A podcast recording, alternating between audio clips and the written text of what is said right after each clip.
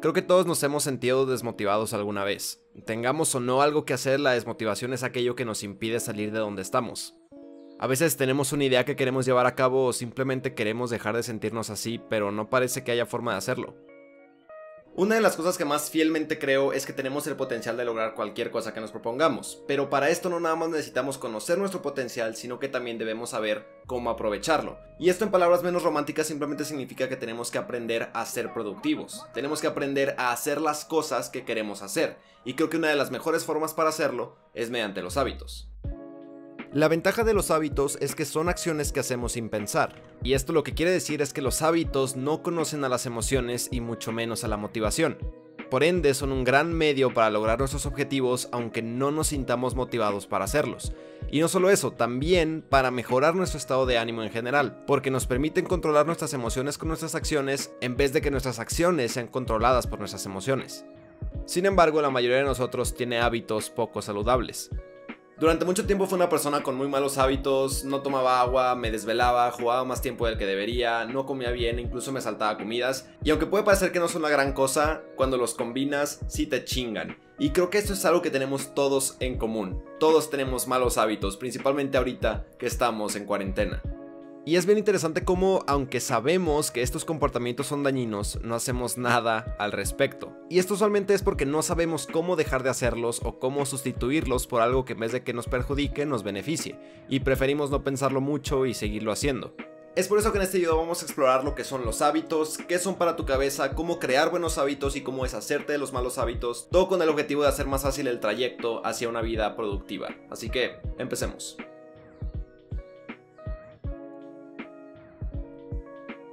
Según la RAE, un hábito es el modo especial de proceder o conducirse adquirido por repetición de actos iguales o semejantes, u originado por tendencias instintivas. En español simplemente es un comportamiento que se ha repetido las suficientes veces para hacerse de manera automática.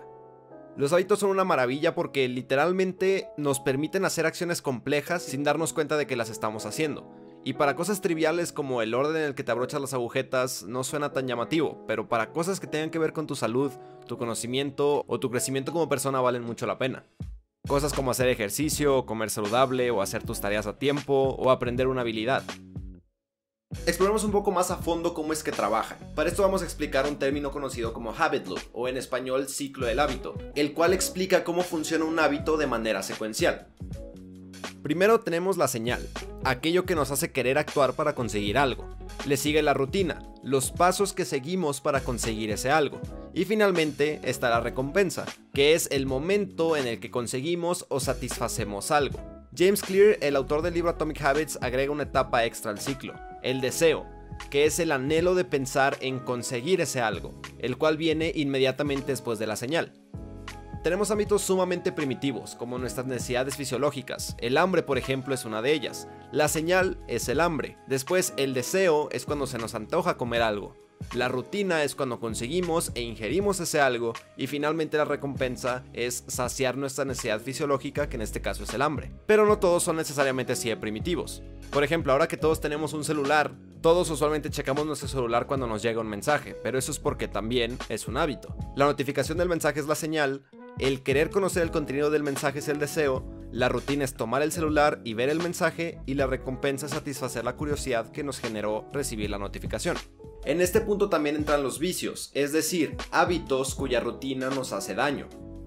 Uno de los más comunes es el del cigarro, cuya señal suele ser la ansiedad para muchas personas. Sientes ansiedad, se te antoja un cigarro, fumas un cigarro y calmas la ansiedad.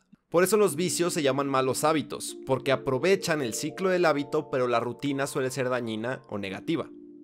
Quiero que analicen una cosa, la recompensa de un hábito jamás nos va a hacer daño, siempre va a ser algo beneficioso para nosotros, y esto quiere decir que los hábitos intrínsecamente no pueden ser malos, porque están hechos para beneficiarnos. El problema entra cuando para conseguir este beneficio hacemos algo que nos perjudica, como fumar.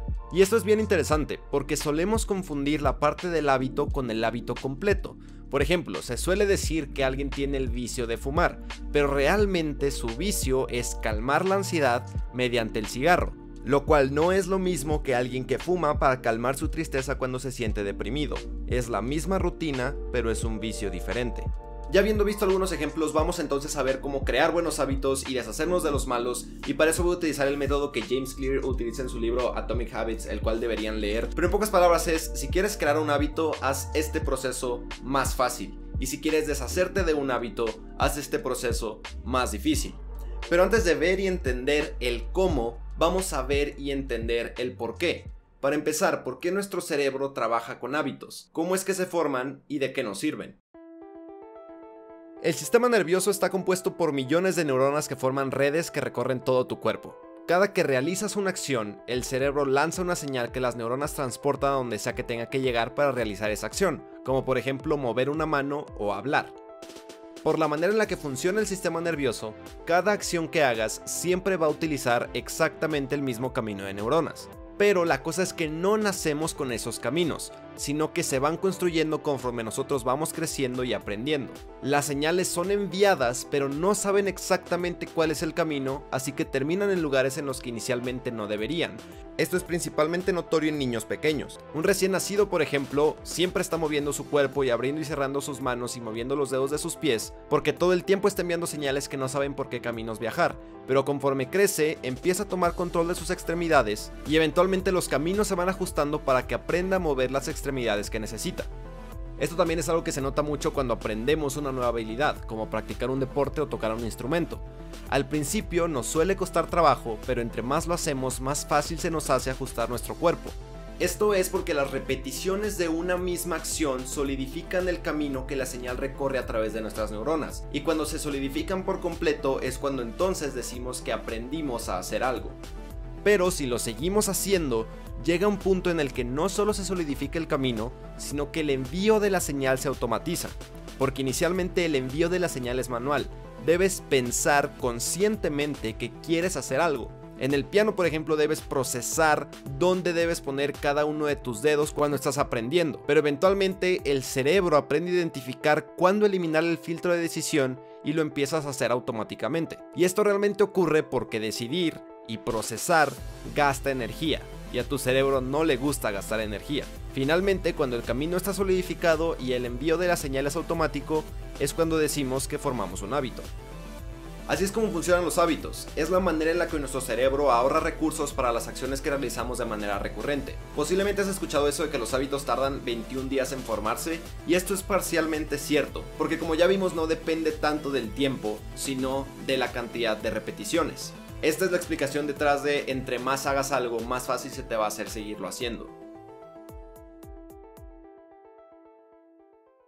Ahora, vamos a ver cómo poner ese conocimiento en práctica, y para eso vamos a utilizar las cuatro leyes que James Clear menciona en su libro para crear un hábito.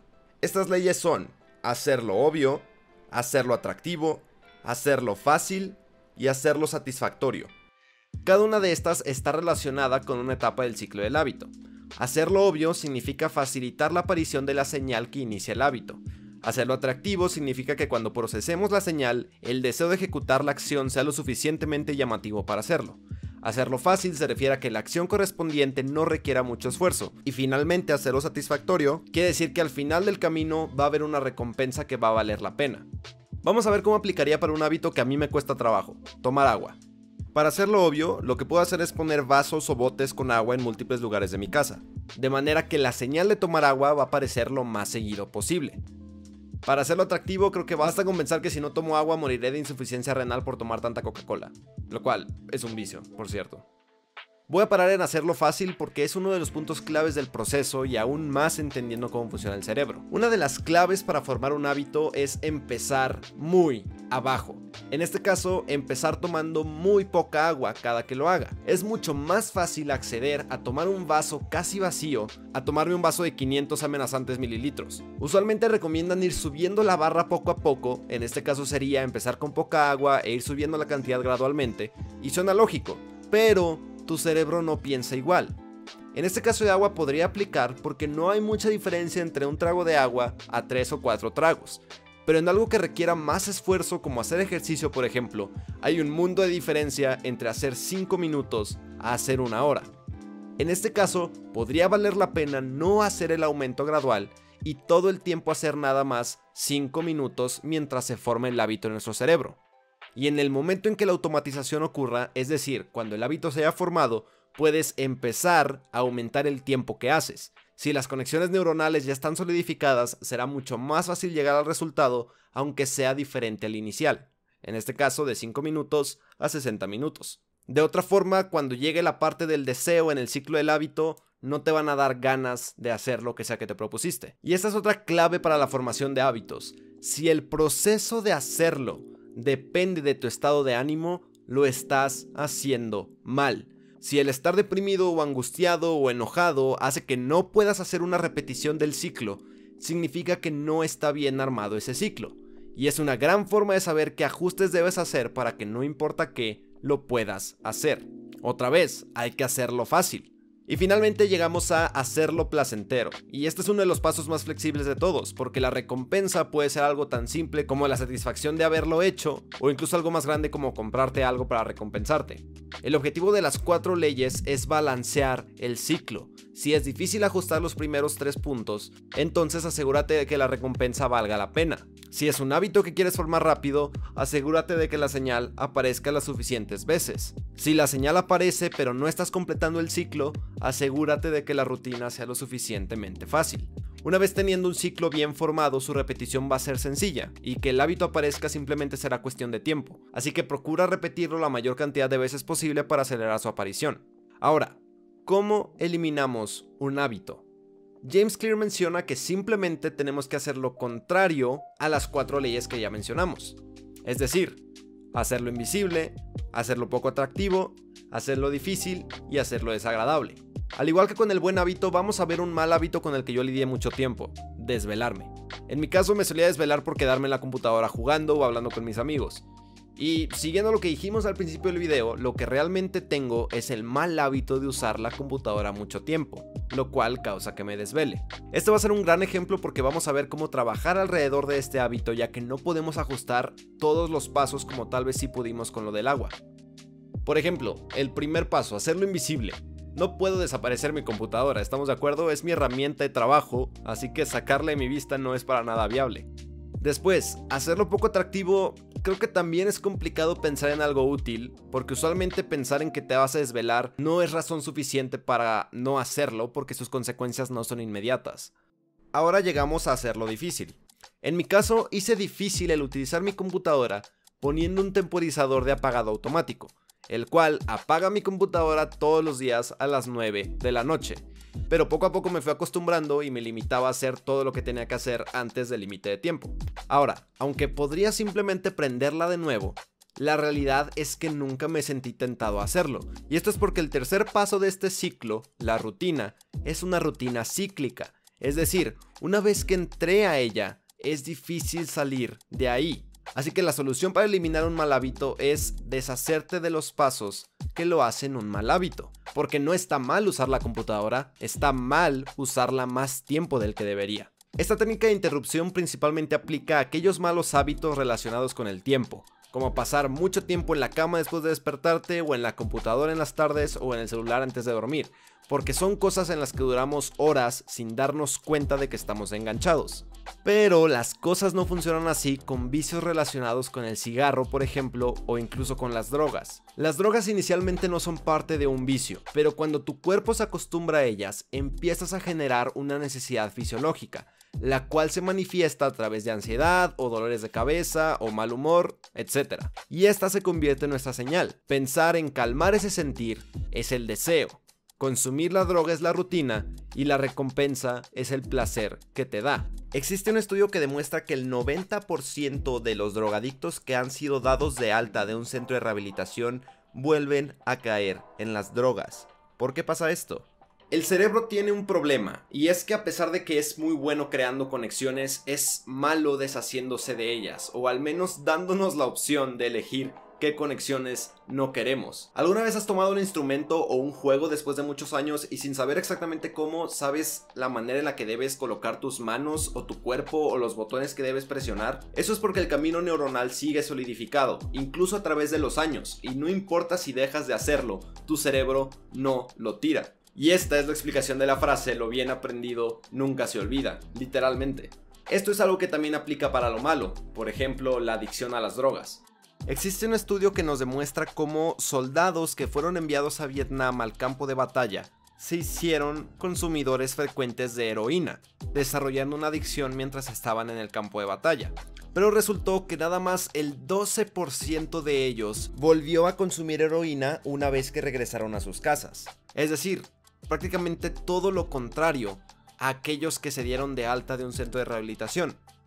Esto es por dos razones. Primero, su entorno es completamente diferente. La presión que sienten en el campo de batalla no se puede comparar con la que pueden sentir en su casa. Nunca va a ser lo suficientemente grande la que sienten en su hogar como la que sentían a la mitad de la guerra. Por ende, la señal para consumir heroína nunca va a aparecer. Y además, en el campo de batalla es fácil conseguir heroína, tienes razones para conseguirla y la consumes y en su hogar muy posiblemente no es fácil conseguir heroína, no tienen razones para conseguirla y no la consumen. Sin querer están aplicando las leyes para deshacerse de un hábito, lo están haciendo difícil y lo están haciendo poco atractivo. Pero esto solo lo logran cambiando su entorno. Si en algún momento regresan al campo de batalla, es muy posible que vuelvan a consumir droga, que es exactamente lo que ocurre con un drogadicto rehabilitado inicia en un entorno donde es fácil conseguir droga, tiene razones para hacerlo y lo hace. Después, cuando entra en rehabilitación, cambia a un entorno donde no es fácil conseguirla, no tiene razones para hacerlo y por ende deja de hacerlo.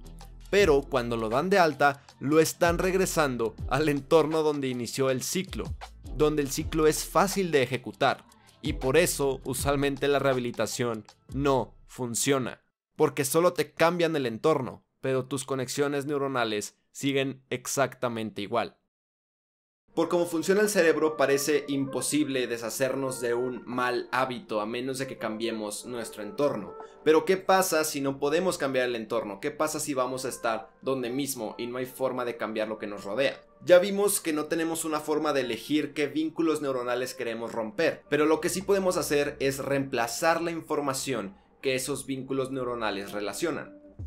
Una de las mejores formas de eliminar hábitos, principalmente los malos, es reemplazando una o varias partes del ciclo. Lo que logras de cierta forma con esto es sobreescribir los datos en tu cabeza. Si fumas por ansiedad y encuentras otra forma de liberarla, por ejemplo haciendo ejercicio, vas a dejar de relacionar la ansiedad con el cigarro y la vas a empezar a relacionar con ejercitarte. Realmente la conexión neuronal sigue siendo exactamente la misma, pero estás cambiando lo que haces con ella. Así es como la gente puede dejar el cigarro de un día a otro prácticamente, que es lo que hacían los soldados que consumían heroína en Vietnam y cuando regresan a su casa al primer día ya no tenían necesidad de consumirla. Y esta es la manera correcta de superar cualquier adicción, cambiando tu entorno o sobreescribiendo las relaciones. Lo que podemos concluir de esto es que el cerebro es muy poderoso creando conexiones, pero no tanto deshaciéndose de ellas. Lo ideal es procurar que nuestro entorno nos facilite la creación de aquellas conexiones que nos benefician y la interrupción o reestructuración de aquellas que nos perjudican, recordando que es una gran forma de programarnos a hacer algo o a dejar de hacer algo, aunque no nos sintamos con el suficiente ánimo.